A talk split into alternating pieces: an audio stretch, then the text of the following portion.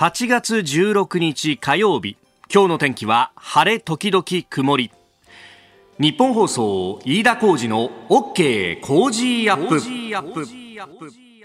朝6時を過ぎました。おはようございます。日本放送アナウンサーの飯田浩二です。おはようございます。日本放送アナウンサーの新業一華です。日本放送飯田浩二の OK 工事アップ。この後8時まで生放送です、えー、昨日は8月15日終戦の日ということでね、えー、全国戦没者追悼式が日本武道館で行われました。まあ九段のあたりというのが毎年まああのあたりに人が集まると、まあ、靖国神社だったりとか、あるいは千鳥ヶ淵のね、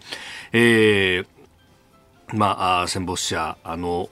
追悼施設等々にこう人が集まるという感じであってですね、まあ、あのそこに取材に毎年行くわけなんですけれども、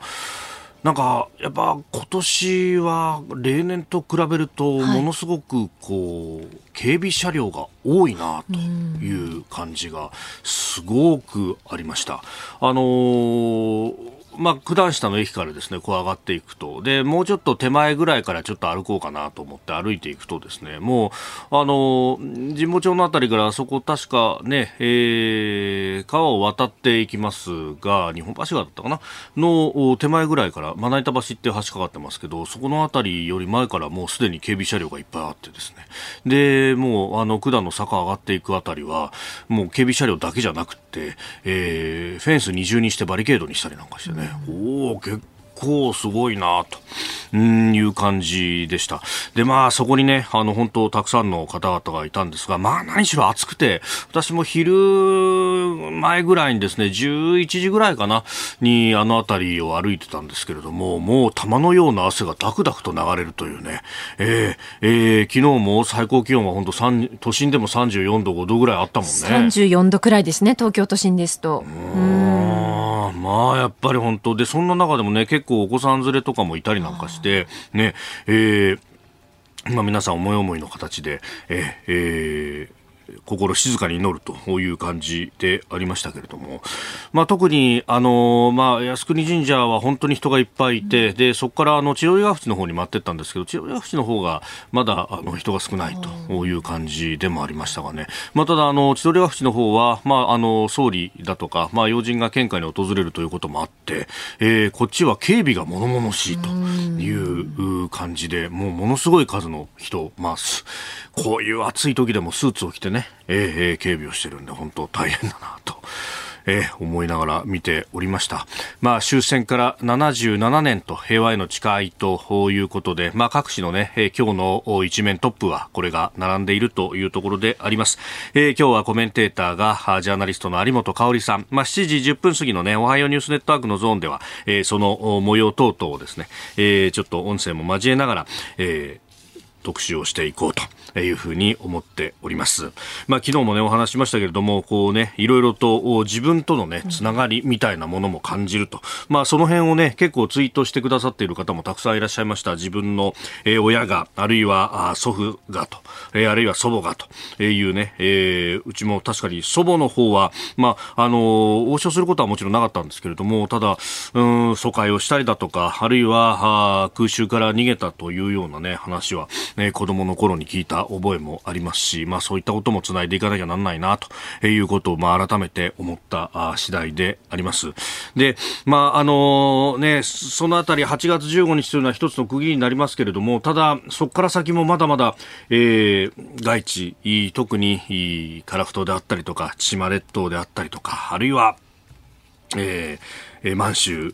ではあ当時のソ連の、ねえー、攻撃が続いていてたくさんの方が亡くなったということがあります。あのー、ずっとですね、この、えー、7月の終わりぐらいから、この当時の、まあ、日本を取り巻く世界の動きなどを、まあ、ほぼリアルタイムで、えー、ツツイートをしていくと、まあ、これをこうずっとタイムラインで見ると、えー、当時を追体験できるというのですね、不要録っていうツイッターのアカウントがあるんですけれども、まあ、それを見ると、8月15日の12時玉音放送が流れたその後であっても、えー、いろんなことが起こっていたんだなというのがわかります。カラフトでは今も、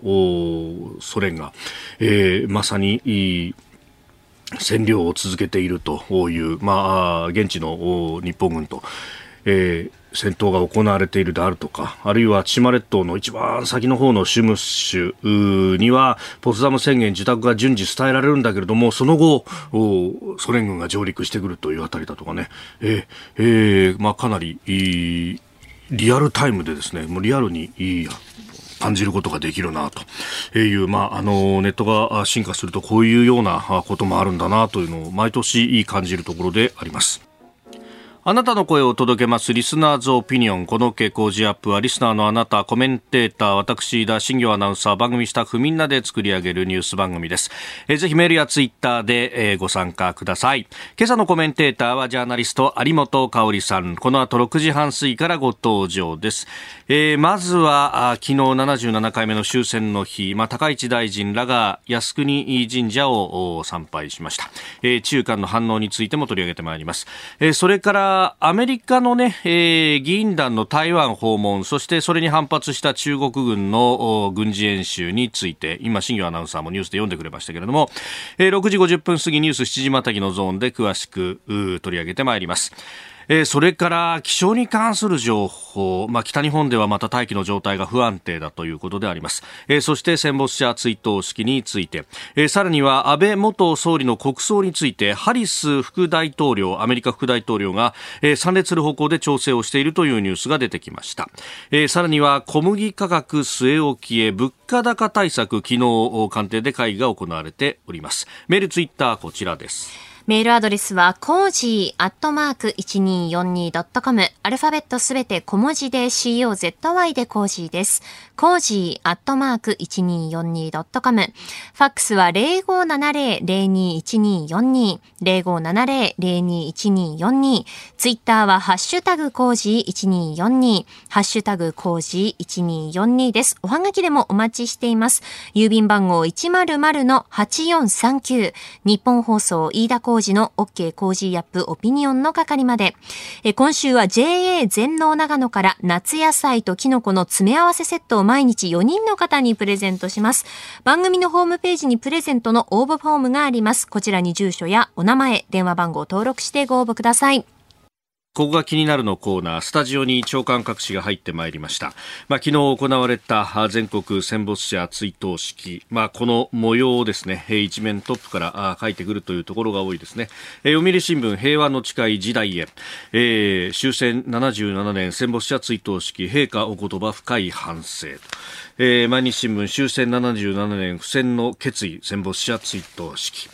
えー、それから産経新聞終戦77年平和への誓いと、えー、くしくもね、えー、毎日新聞とほぼ同じような、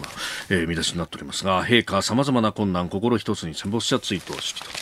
えー、いうことで、まあ、3紙、これが一面トップというところであります。まあ、後ほど、今日のコメンテーター、有本香里さんと深めていこうと思っております。で、え、一方でですね、昨日は GDP、2022年の4、6月期の国内総生産 GDP が、速報値が発表されました。えー、朝日新聞はそれが一面トップです。GDP やっとコロナ前水準、第7波前の4、6月年2.2%増、世界に遅れ先行きも不透明と。えー、いうことが書かれております。まあ、あの、回復のペースが遅いじゃないかというあたりが、えー、書いてあるというところであります。まあ、あの、昨日ですね、一時速報の値が発表されましたけれども、えー、4、6月期は、年率換算だと2.2%増と、まあ、あの22年の1、3月期前期と比べて、えー、0.5%増ということでありました。で、えー、年間算の GDP の規模がですね、542兆円となるということで、まあこれが新型コロナ前の、えー、2019年10月から12月期の540兆円を上回ったと、えー、コロナ前の水準であるとというところであります。で、あの、まあ、このコロナ前の水準に回復してきたということがですね、まあ、あの、大きく取り上げられたりもしますし、まあ、他のね、えー、各種の、うん、経済面などでそういったあ形で出てきたりだとか、あるいは、まあ、担当大臣などが、えー、その発表会見の中では、あ胸を張るというシーンもありましたけれども、まあ、そもそも論として、じゃあ2019年の10、12月期がどういう雰囲気だったのかってもうね、もう2年も3年前前の話ではあるんですけれども、これ2019年の10月にご案内の通り消費税が8%から10%に値上げされております。まあそれがあったんで、えー、ここはあの経済が失速したと。で、しかもこれは内閣府もすでに、えー、認定をしておりますけれども、そもそも景気そのものがですね、日本経済の景気そのものが2018年の10月あたりをピークにして、えー、だんだんと後退基調にあったと。で、そこに2019年10月消費税を上げちゃったもんですから、えー、さらに、まあ、冷や水を浴びせられた形になって、えー、ちょっと失速をしたと。で、その上、えー、2020年年が明けて、えー、2月3月あたりからは新型コロナの影響というものがあって、もうどん底まで落ち込んだという形になっているんで、まあ、やっとコロナ前水準というふうに言いますけれども、いや、ここで胸を張ってしまっては、ものすごく志が低いということと、で、そもそも論としてですね、えー、そうは言っても、まあ、あの、2019年あたり、経済を引っ張ってきたのは、まあ、なんとか金融緩和をやってですね、経済回してきたということがあったと。まあ、財政の方はもうちょっと出さなきゃいけなかったけれども、逆方向で消費税を増税しちゃったと。で、えー、そのあたりの時にですね、えー、消費税を増税して、えー、年金、医療、介護、社会福祉を安定化させることによって、人々の安心感から財布の紐が開いて、えー、景気は回復するのだと言っていたのはどこか。朝日新聞の経済面なんかそれ一番言ってたじゃねえかっていう話でですね、えー、まあ随分前の話なんでもう忘れられたのかもしれませんけれども、で、その後はですね、新型コロナに関して経済よりもとにかく感染を予防するんであるということを言い募って、どちらかというと経済の首を絞め続けてたのはどこだっていうと、朝日新聞なんかもやっただろうっていう話もありますんで、いや、今になってですね、GDP やっとコロナ前水準とか、こんな嫌みったらしいですね、一面トップのの見出しを書くっていうのは、まあ、随分と昔のことをお忘れになるんだな、というふうに思うところでございます。ここが気になるでした。この時間からコメンテーターの方々ご登場。今朝はジャーナリスト有本香里さんです。おはようございます。おはようございます。よろしくお願いします。さあ、この時間取り上げるニュースですが、77回目の終戦の日ということで、まあ、あの、高市大臣らの靖国参拝というところを、まあ、中間などが、うん、様々反応してるぞというところで、えー、中国は戦後国際秩序への挑戦であるということを副報道局長が言っているということであります。まあ、なかなかこうね、えー、静かに、いい御霊に思いを馳せるということができない日になってしまっているなという感じでありますが。はい。うん、そうですね。あの、まあ、この靖国神社参拝、閣僚とかね、あるいはその、まあ、与党の幹部ですね。これ、まあ、なんか、なんか問題があるかのように、まあ、騒いでいるじゃないですか、毎年。はい、で、私例えばこの問題、まあ、靖国問題とされることをね、うんうん、じゃあなくすためにどうしたらいいかといえばですね、まあ、今日ここでも取り上げてるのに言うのは何なんですが、ニュースにしなければいいんですよ。あの本当の話ね、これメディアがね、日本のメディアがこのことをあたかも問題であるかのようにして、とあのまあ、取り上げてね、大騒ぎをしなくなった時この問題はなくなると思いますね。であのまあ、中国や韓国についてもですね、はい、まあ、日本国内でこれが騒ぎになるからこのように言ってくるんですよ。別にこの8月15日に、まあ、閣僚であろうが閣僚じゃなかろうがね、はい、政治家であろうがなかろうが思いのある人が靖国神社にそのまあ英霊ですね、はい、えー、国のために戦って命を失った方々、うん、まあ、その方たちのその御霊。別にあそこにはその遺骨や遺品があるわけじゃありませんから、はい、まあ、そのそれに対してですね、えー、敬意と感謝を表すというようなことのために行くという単なるそのまあ、8月15日の一つの出来事だと、はい、でそれはあんまりね大騒ぎしないという状況になれば中国、韓国はおそらく何も言わなくなるというふうに思いますね。うん。確かに、まあ、それこそねあのかつてでありますけれども、うん、まあ、三木政権が、うん、まあ、詩人だ公人だという話があったりとか、はい、あるいはその後もね、え。ー、えー、長曽根、えー、はい、当時総理参拝ね、というようなね、えー、でまあ、その以前を考えると、うん、まあ特に何もなかったわけですそうですね。日本国内でですから一部のそのまあ左派的な人たちがですねある日突然言い出したわけですよね。これは政教分離に反するのではないかと、でそこで三木さんのその詩人としての参拝だという言葉が出てくるわけですけれども、あのまあ、多分ね、この靖国問題が問題化された時代をね、リアルタイムで知ってるのはもう私たちの世代になるんだけれど、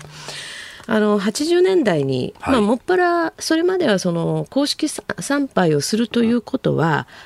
えー、その政教分離に反するというようなことを言われていた。ところがそれが通用しなくなると今度はですね、はい、85年ですけれども、うん、あの中曽根さんが公式参拝するぞと言った途端に、はい、まあ、中国が文句を言ってくると、でこれも、まあ、当時の朝日新聞がですね、まあ、ご中心に及んだっていう経緯があるわけですよね。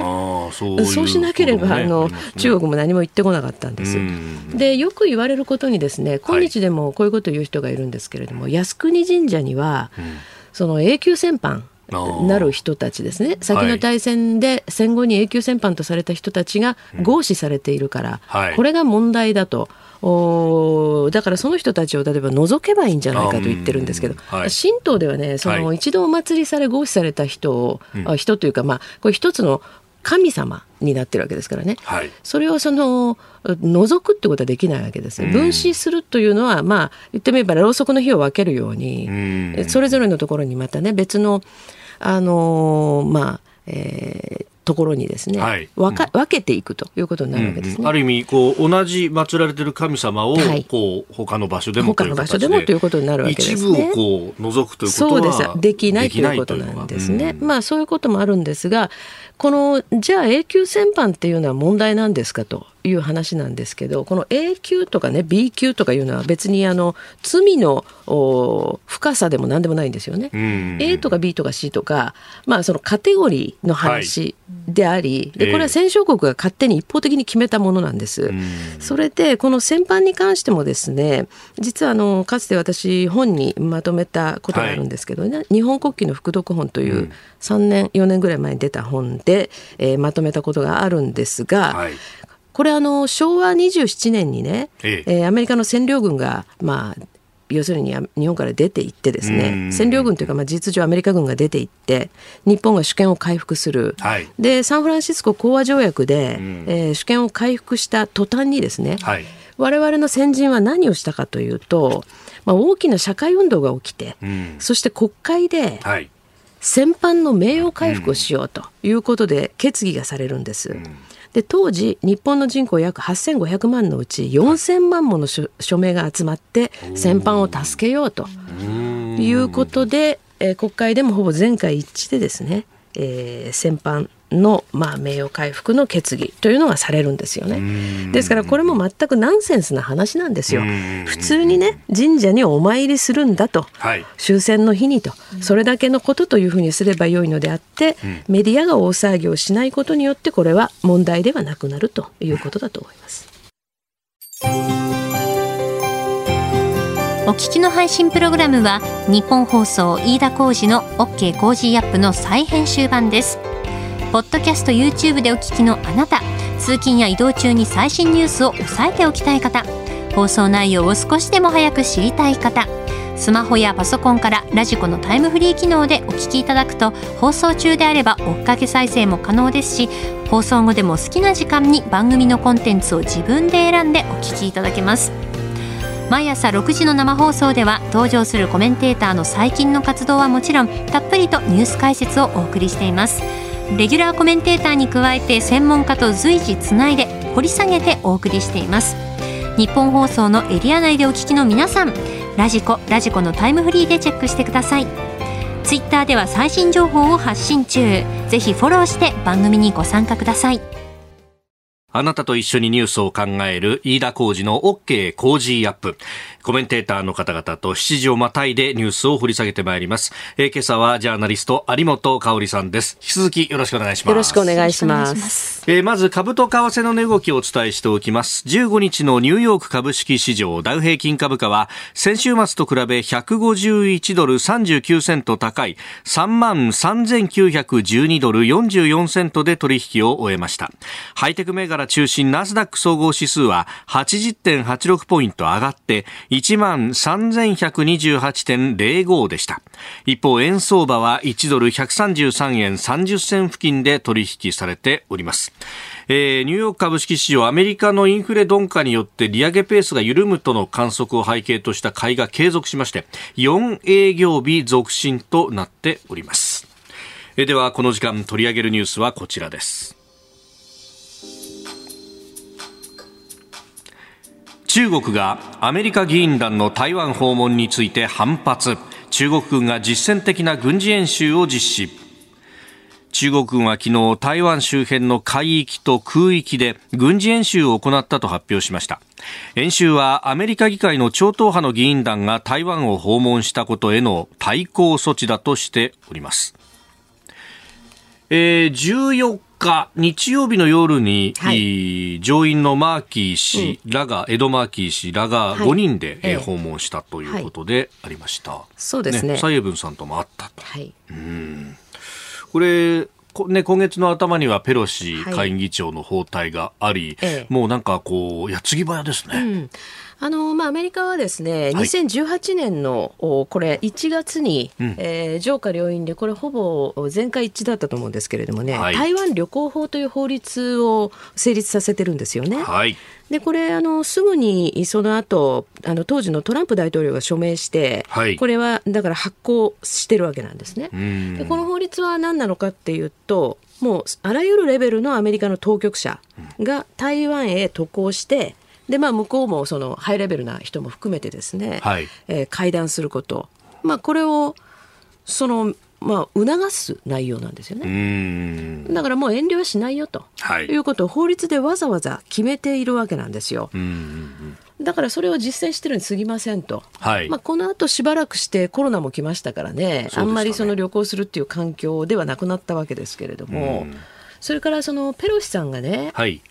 まあちょっとこれは卒業旅行的意味合いもあったかなと思わざるを得ないんだけれども、はい、私はあのペロシさんが台湾に行ったことについて、うん、まあちょっとマイナスのポイントがあるとすると、はい。マレーシアから飛んだ時に、南シナ海を避けたでしょ。うあ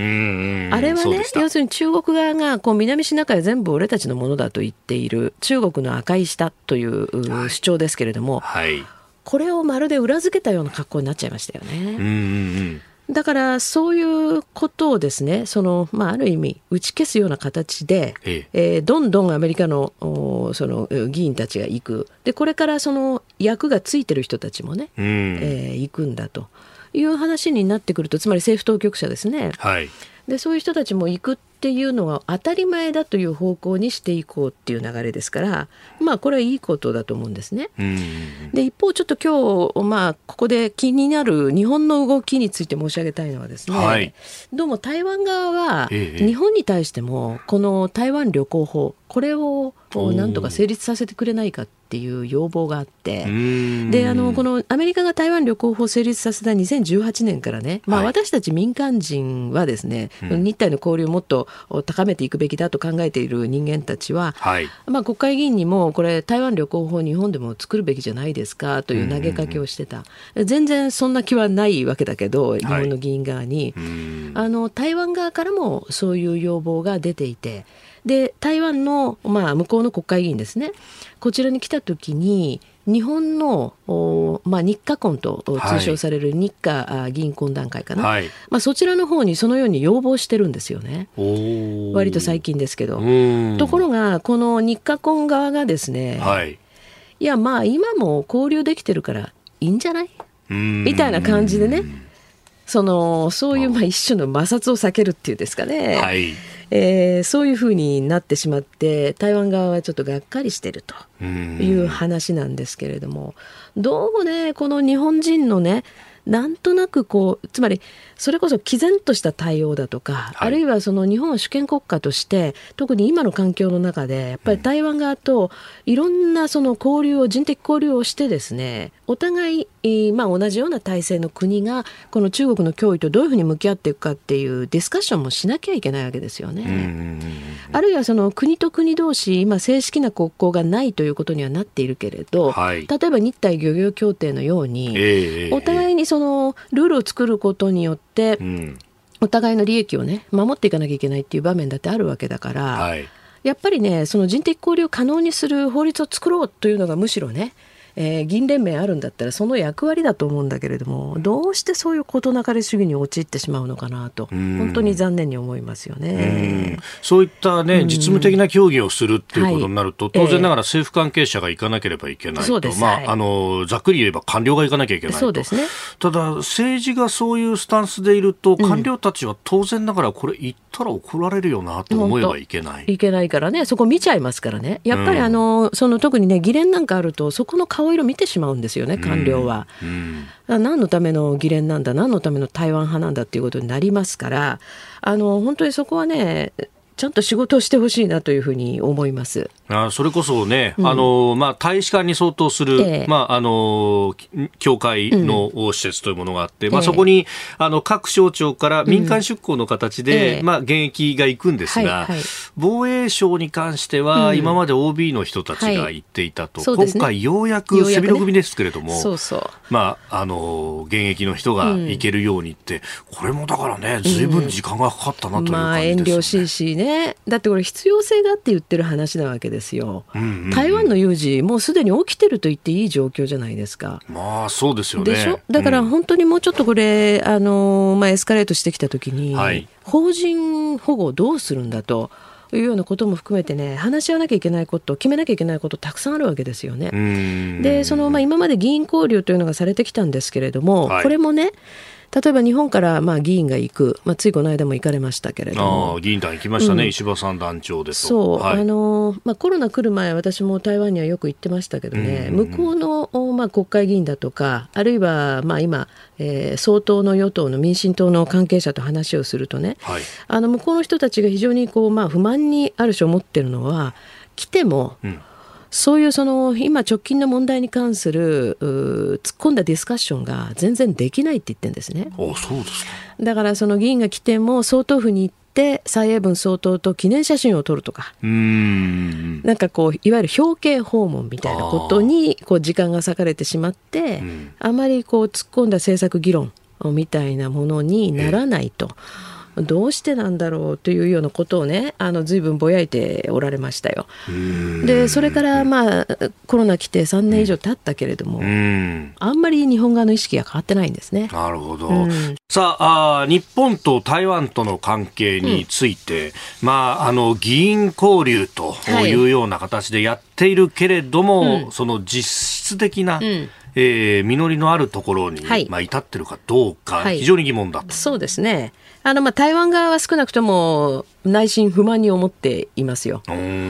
だから日本の議員がまあ台湾に来てもね、えー本当にその表敬訪問そして特にまあ蔡英文総統とお会って握手をして記念写真を撮るみたいなね、はい。そこにお重きが置かれていて、ん。あまりその政策的な突っ込んだ議論ができないというようなこと。それと、まあ、アメリカの議員が今回行かれましたけれどもね、はい。アメリカの議会は2018年にうん。その台湾旅行法つまりそのおアメリカと台湾の間でハイレベルなあー政府関係者も含めてですね、はいえー旅行し交流し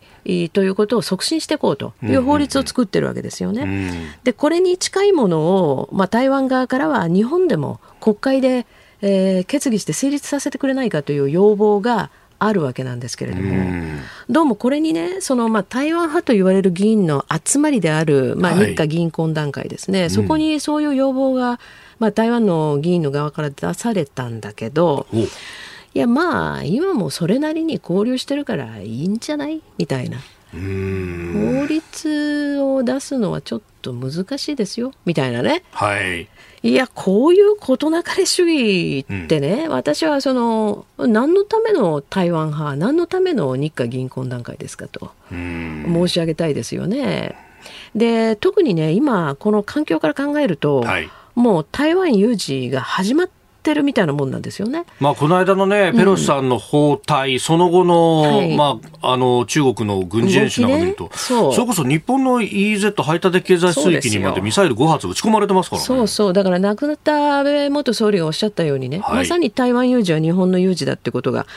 あのなんか証明されちゃってるみたいな話ですよね、うん。うん、日本にもミサイルを、まあ、向けて撃って撃ってきてるわけですから、えー、だからそういうことから考えると、はい、台湾側と日本がすり合わせしなきゃいけないことはもう山ほどあるわけでね、えー、だから少なくとも実務をやる、まあ、ハイレベルな例えば官僚が、はい、まあ、台湾に行くっていうことにまあ、足かせを設けないということをしないと台湾にいる日本人をいざという時にどのように救出するのかと、保護するのかというようなことさえも道筋が見えませんよね。うん、そうですよね。せめて、その、本当現場レベルですり合わせをしとかないと、うん、まあ本来もしもあの国と国とのやり取りを正式にできるんであれば、はい、ここまでの緊張感が高まってくると、うん、それこそ2プラス2までやらなきゃならないかというようなことですよね。まあそれとねあのこれね中国がここまで激しく反応しているという状況を見ると、やっぱり、まあ、裏返しで、うん、台湾ってもう国だよねっていうことじゃないですか？うん。まあ、なんというか、こう、武力でもってやらないと、他の方法じゃ難しいというのを彼ら自身が、そう、むしろ証明してしまっていますよね。まあね、そうですよね、はい、占領した後再教育するみたいな話をね、そうそう。してるでしょ、えー、オフィシャルにやっている中国の高級官僚がいますから、ね、そうなんですよ。ということは、別の国なんですねということ。を、むしろ中国側が自ら証明してしまっているって状況なんですね。ただ、だからその中で、やはり日本側考えなければいけないのは、はい、あのただただひたすらね中国を刺激しないようにというような今までのこの事なかれ主義では、うん、本当にもっと台湾海峡がの状況がエスカレートしたときにまあ、日本人の命を守れない、はい、それからまあ日本も台湾有事って今まで言ってきてたけれども、えー、まあ、日本の EEZ にミサイル着弾してますよと、うん、これに対する緊張感が全くないですよね。ここら辺にだからね改造内閣、はい。成立しましたけれども、うん、外務大臣は留任、林島さん、えー、えー、防衛大臣は浜田康川さんに変わったと、うん、まあ、このあたりがどう仕事していくかですよね。そうなんですけどね、うん、まあ、どうも側分するところではね、はい、あのまあ、安倍元総理の国葬儀がありますね。えー、でこの後にどうも林大臣の頭の中にあるのは日中国交正常化50周年なのかなとかね。ああ、国葬儀の2日後そうですね。日付、うん、9月29日だと。なんかそれが大事だというちょっとお考えのようなことも側分するんですけれども。いや、でも今日の日経なんかもね、そうもう反日が強まっているぞと、うん、中国の国内でという話が載ってますよ。だからちょっとね、これ岸田改造内閣にはね、はい、えー、あのもっとはっきり問いただしたいんですけれども、で一方では、うん、例えばね、日本の中小企業が外に出ていくのを応援しようなんていうようなことを今更言い始めてる。いやそれよりもね、はい、中国から戻りたくても戻れない人たちをなんとか戻してあげましょうよというようなことだったりする局面ですよね。だから本当にちぐはぐになってますね。ライブ配信アプリ17ライブ配信の魅力は何といってもいつでも誰でもどこにいてもスマホ一つあれば楽しむことができること。17ではライバーと呼ばれるライブ配信者によるトーク音楽バーチャルやゲームなどの様々なライブ配信や著名人を起用した番組配信を24時間365日お届けしています。さらに現在17では月曜日から金曜日の「オールナイトニッポンゼロをリアルタイムでライブ配信中。パーソナリティやスタジオの様子を映像付きでお楽しみいただけるほか17限定のアフタートークもお届けしています。ぜひアプリをダウンロードしてお楽しみください。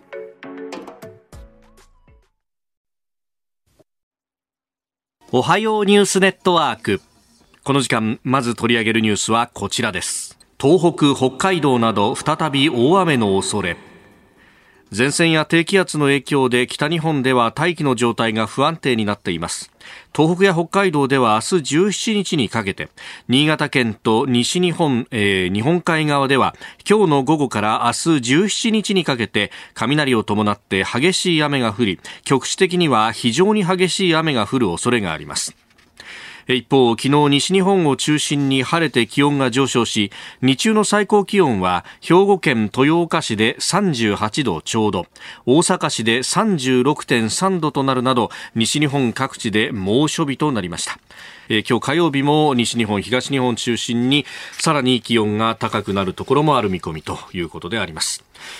えー、ここで改めて気象に関する最新ニュースをお伝えいたします、えー、今日の日本列島は災害級の大雨と猛暑に注意が必要です、うん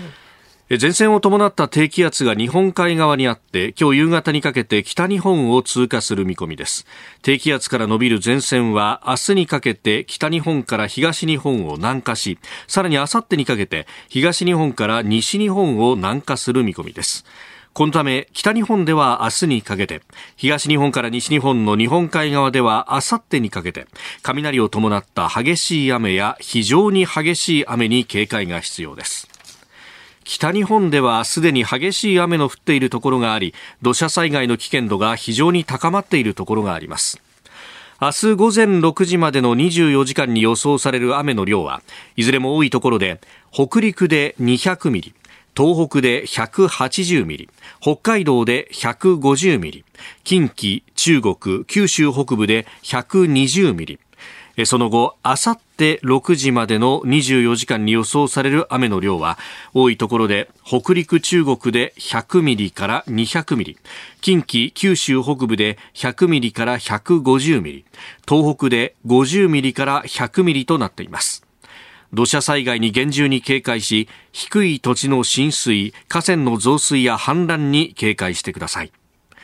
現在土砂災害警戒情報が北海道八雲町八雲長万部町奥尻町瀬田名町伊達市伊達壮別町洞爺湖町に出されています。岩手県を流域とする北上川上流と青森県の馬部地川中流には氾濫注意情報が出ていますまた大雨の影響で秋田新幹線は昨夜最大で55分の遅れが出ました一方、高気圧に覆われる太平洋側では晴れて気温が上がり、関東地方では40度近くまで上がりそうです。前橋や熊谷では最高気温が39度、東京では36度と予想されています。関東北部では今日午後雷雲が発達する見込みで落雷や竜巻などの激しい突風や局地的な激しい雨のほか氷が降る恐れもあります。積乱雲が近づく兆しがある場合は建物の中に移動するなど安全確保に努めてください。え気象に関する情報をまとめてお伝えいたしました。この太平洋側と日本海側で何か気象がくっきり分かれる非常に極端になってますよね、ね、まあ、しかしこれだけこの東北地方は今月に入ってからずっと雨が続いている、はいはい、そうですね。相当地盤が緩んでますよね。ねまあ、このあたり、ね、各行政機関、まあ、特に市町村からさまざまな情報が出ると思いますので、まあ、そのあたりもご注意いただければと思います。えまずは気象に関する情報をまとめてお伝えいたしました。では、続いて取り上げるニュースはこちらです。戦没者追悼式終戦から77年となった昨日8月15日政府主催の全国戦没者追悼式が日本武道館で行われました。コロナ禍以降初の行動制限がない夏となりましたが新型コロナ対策で3年連続の規模縮小となり今月12日までに京都、山口、愛媛、沖縄の4府県が参加を取りやめました。今年も国歌斉唱は行わず演奏のみとなりました。えー、午後、まあ、12時正午にですね、時報に合わせた黙祷がありまして、えー、その後、えー、天皇陛下がお言葉を述べられました。えー、お聞きいただきます。本日、戦没者を追悼し、平和を記念する日にあたり、全国戦没者追悼式に臨み、先の大戦において、かけがえのない命を失った数多くの人々とその遺族を思い深い悲しみを新たにいたします。終戦以来77年人々のたゆみない努力により今日の我が国の平和と繁栄が築き上げられましたが多くの苦難に満ちた国民の歩みを思うとき誠に感慨深いものがあります。私たちは今新型コロナウイルス感染症の感染拡大によるさまざまな困難に直面していますが私たち皆が心を一つにし力を合わせてこの難しい状況を乗り越え今後とも人々の幸せと平和を希求し続けていくことを心から願います。ここに戦後の長きにわたる平和な歳月に思いをいたしつつ過去を顧み深い反省の上に立って再び戦争の惨禍が繰り返されぬことを切に願い先人に散り戦火に倒れた人々に対し全国民と共に心から追悼の意を表し世界の平和と我が国の一層の発展を祈ります。昨日行われました全国戦没者追悼式における陛下のお言葉。ノーカットでお聞きいただきました。戦後77年を迎えるということであります。有本さんまずどうご覧になりますか？そうですね。まあですからある意味歴史になりつつあるわけですよね。でまあ私の世代だと、はい、おまあ、親は戦争体験があると、えー、いうとこなんですけどもう私たちの親も他界してる人が結構多いですからね。そうすると今もうその私の世代がねそろそろ現役を引退しかけてるわけですよ。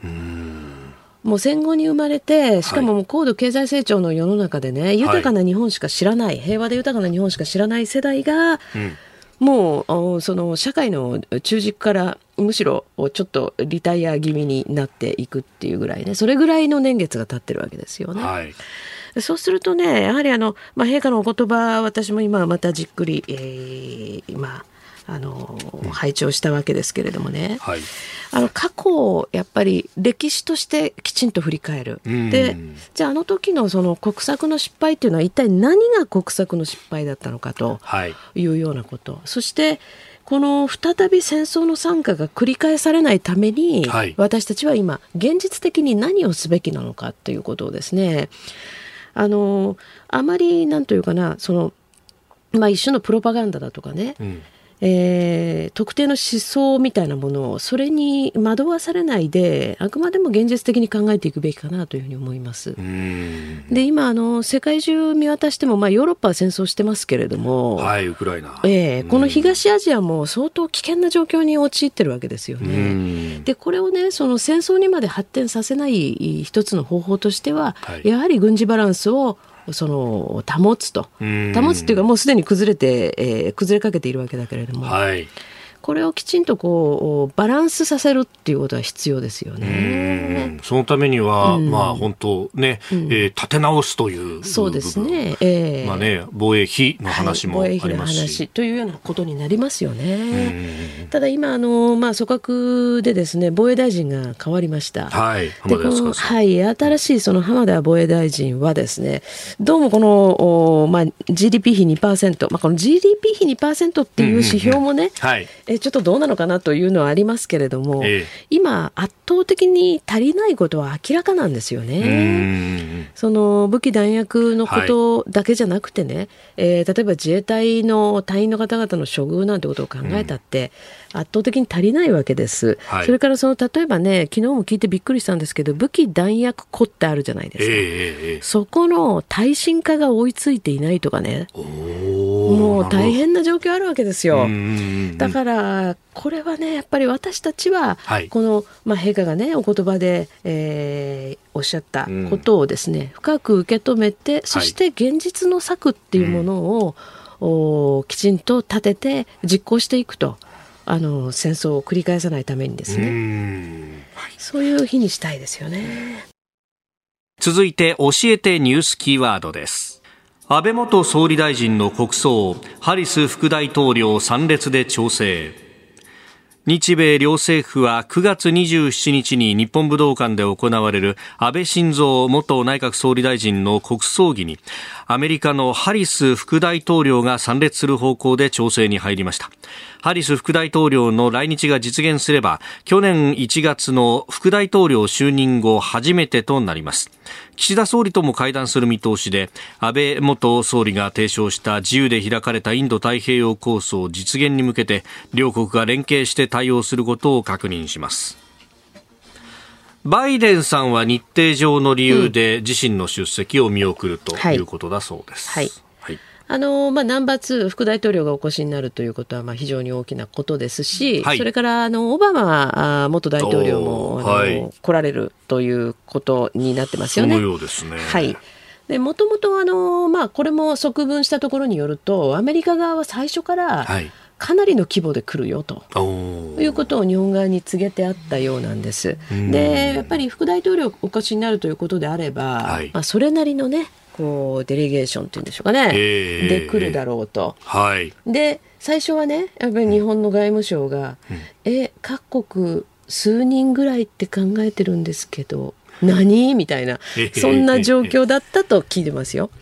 だけどやはりこれはね、はい、その国交のある国々にまあ通知をしてると思いますけれども、うん、まあ、世界にその多くの国がありますね。日本が国交のある国だけだって百数十か国ありますけれども。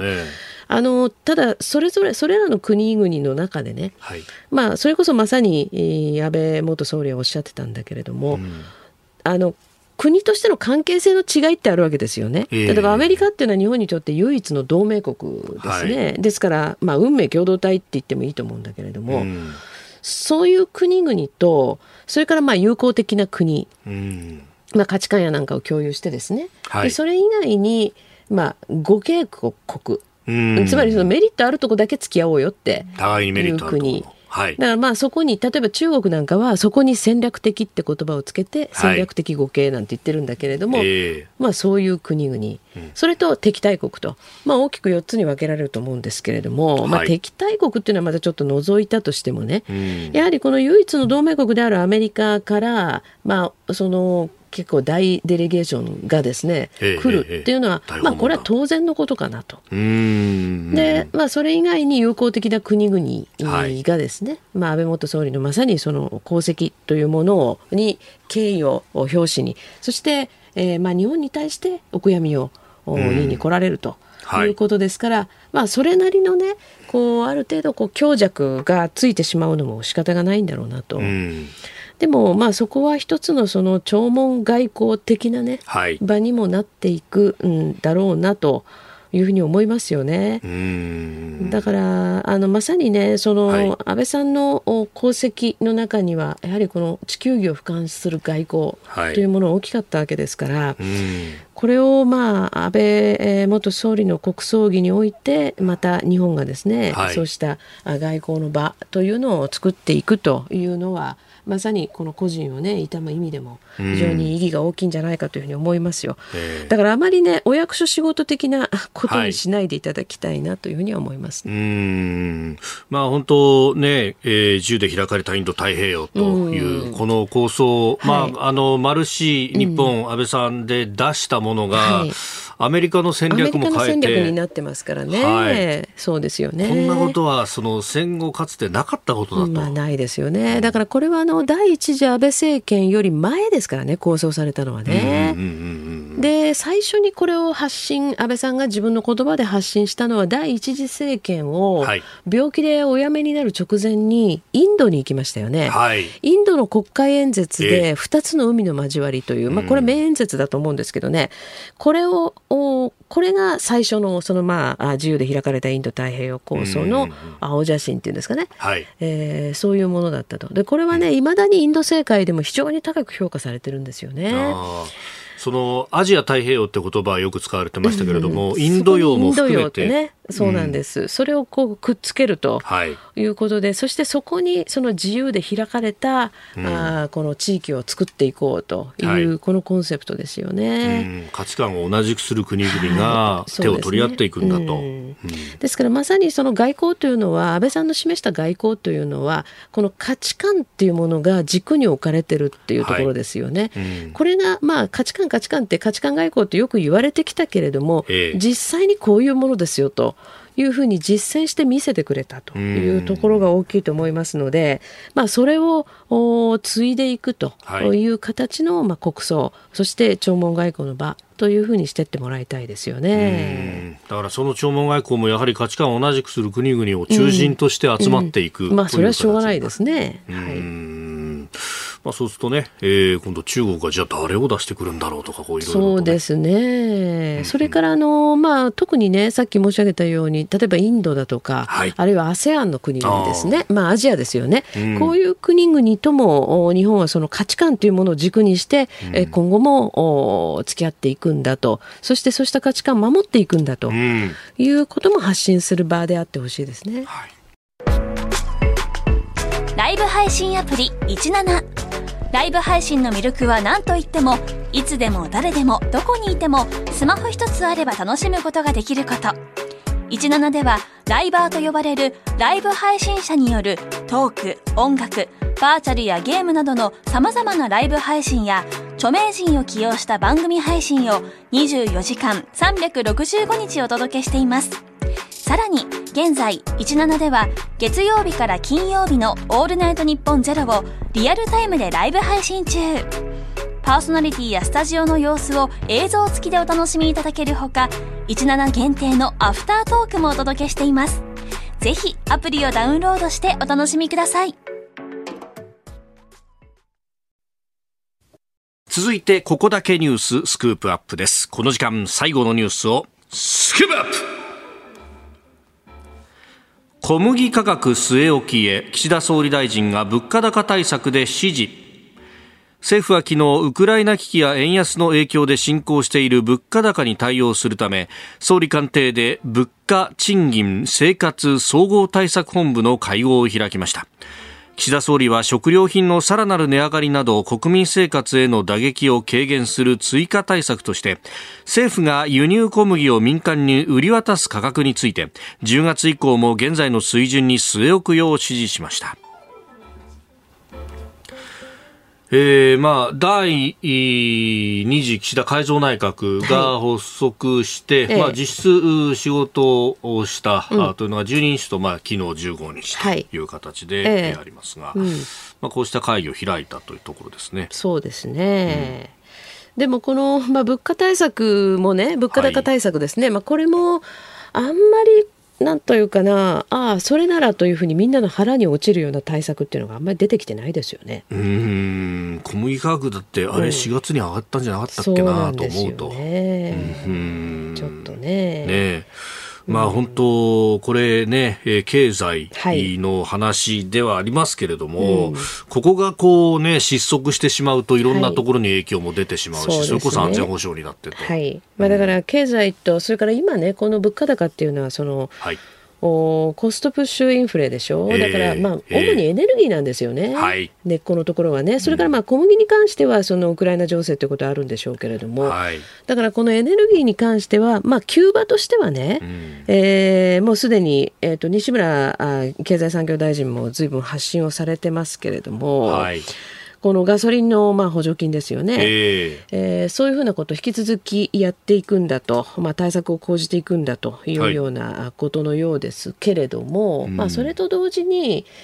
エネルギー対策、そのエネルギー戦略ですね、政策ですね、はい、これの根幹をやっぱり見直していくべきなんじゃないですかね。うん、まあ、そうするとね、当然、原発というものも視野に入ってくるわけですよね。はいえー、ですからそういうそのまあ原発は当然ね動かしていくんだよというようなことをすでに西村大臣も発信されているわけですけれども、はい、今後、まあ、そのエネルギーそのもののねコストをどうやって下げていくかというようなことを考えないと抜本的な対策っていうことにはなりませんよね。うん。まあ本当原子力だけじゃなくて、えー、まあ今は火力がね、相当このまあ天然ガスであるとかに、まあある意味の一本足打法になってしまっている。で他方まあ効率のいい石炭を使った発電だってあるわけだ。はい。それから日本のね石炭火力っていうのは大変なその技術を持っていて、実はその CO2 の排出量なんかもものすごく現状でも少ないと言われるものがあるし最新の技術だと、現状から9割削減できるっていうものもあるんですよね。だからこういうふうなものへのその置き換え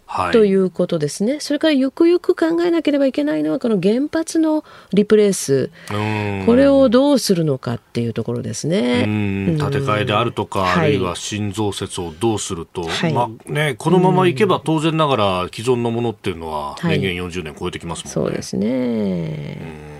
まあ、しかし、その、まあ、技術であったりとかを、はい、日本国内で使うだけじゃなくて、まあ、戦略的に海外に持っていく、ということになると、これはまあ経済安全保障の部分につながってきますね。はい、そうですね。まあ、経済安全保障って幅広くて、はい、あのもちろんあの技術をね、うん、どういうふうに、まあ、守っていくのか、はい、あるいはその、まあ、産業スパイみたいなね、この人のスクリーニングをどうやってやっていくのかということもあるけれど、同時にね、私もう一つ考えなければいけないのは、はい、アメリカではすでにね例えばあのまあ、中国で生産されている太陽光パネル、これはその、うん、まあ、ウイグル人の強制労働の産物だとい。うような、はい、あもう認定をしてですね、事実上これをアメリカはもう入れないと国内に輸入しないというようなことを6月の二十何日に新しくその施行された、ええー、ウイグル強制労働防止法、はい、これによってもう進めてますよね。うんうんうんもうあの輸入する側が、うん、えー、これは強制労働がないんだっていう証明をきちっと詳細に出さなければ、はい、基本は NG なんだという形に変えた。ですね、ですから、まあ、それこそね、先ほどの価値観外交の話じゃないけれども、はい、価値観を大事にするという歩みを日本がしていくのであれば、うん、それも安全保障だと考えて、そしてその価値観がにもとるものについてはね、通称しないんだと、こういうことにもなってきますよね。それから一方、そのアメリカはですね、株式市場で中国企業がだんだんその上場廃止にまあ、至っているというのか追い込まれているというのかね。そういうこともまあ一種の経済安全保障であろうとするならば、はいうん、アメリカはそういうふうにまあ中国のまあ産品やねあるいはまあ中国企業特にまあ中国当局とのですね関係が疑われるところこれを締め出し始めると、はい、日本に回ってくるでしょう。うん、うん、そうですね、うん、ここら辺をどう考えるのかなんですよね。これはメイドインジャパンだよっていうことで出そうとすると、はい、あれちょっと待て待て待てそうなんですよね。この部品はどうなってるんだみたいな、えー、だから日本企業は相当影響を受けていく可能性がある。それからアメリカが制裁対象にしている例えば通信機器のメーカーね。こういうふうなものを日本は全然何の規制もしてない。そうすると日本にそういうものはどんどん入ってきていてでそこに言われるそのバックドアがついてるとかついてないとかねいうことだとデータ全部抜けちゃうとい。うことにもなりかねないわけですね。だから経済安全保障はものすごく課題が大き多いですよ。うん、まあ、今回ね、えー、経済安保担当大臣、はい、高市早苗さん、はい、入閣という形になりましたが、ねうん、まあ、そう考えると非常にこう、所掌の分野は実はものすごく広い。実はものすごく広いんですけれどもこれ特命担当大臣ですからねあの役所がついていないという点では、はい、まあ、あの仕事がね、えー、それなりに大変なところもあるのかなと思いますけれども、ちょっと今、この高市さんのツイッターでの発信をめぐってね、はい、あのちょっと波紋が広がっていますよね。えー、えー、まあね、あのまあ、入閣しなくてもいいんじゃないかとか、うん、辛い思いもまだまだあるんだとそうですね、辛い思いがあって、まあ、組閣の前夜に岸田総理から電話をもらった時には、はい、えー、小林前大臣の留任をご自身からお願いしたと、いうようなことですけれども、まあ、ちょっとその、でもね、あの、うん、そうは言うものの、辛い思いはまだあるけど、はい、就任したからには精一杯仕事をなさるんだということも同時におっしゃってるので、これやっぱりね、高市さんじゃなきゃできないところというのも相当あると思いますよ。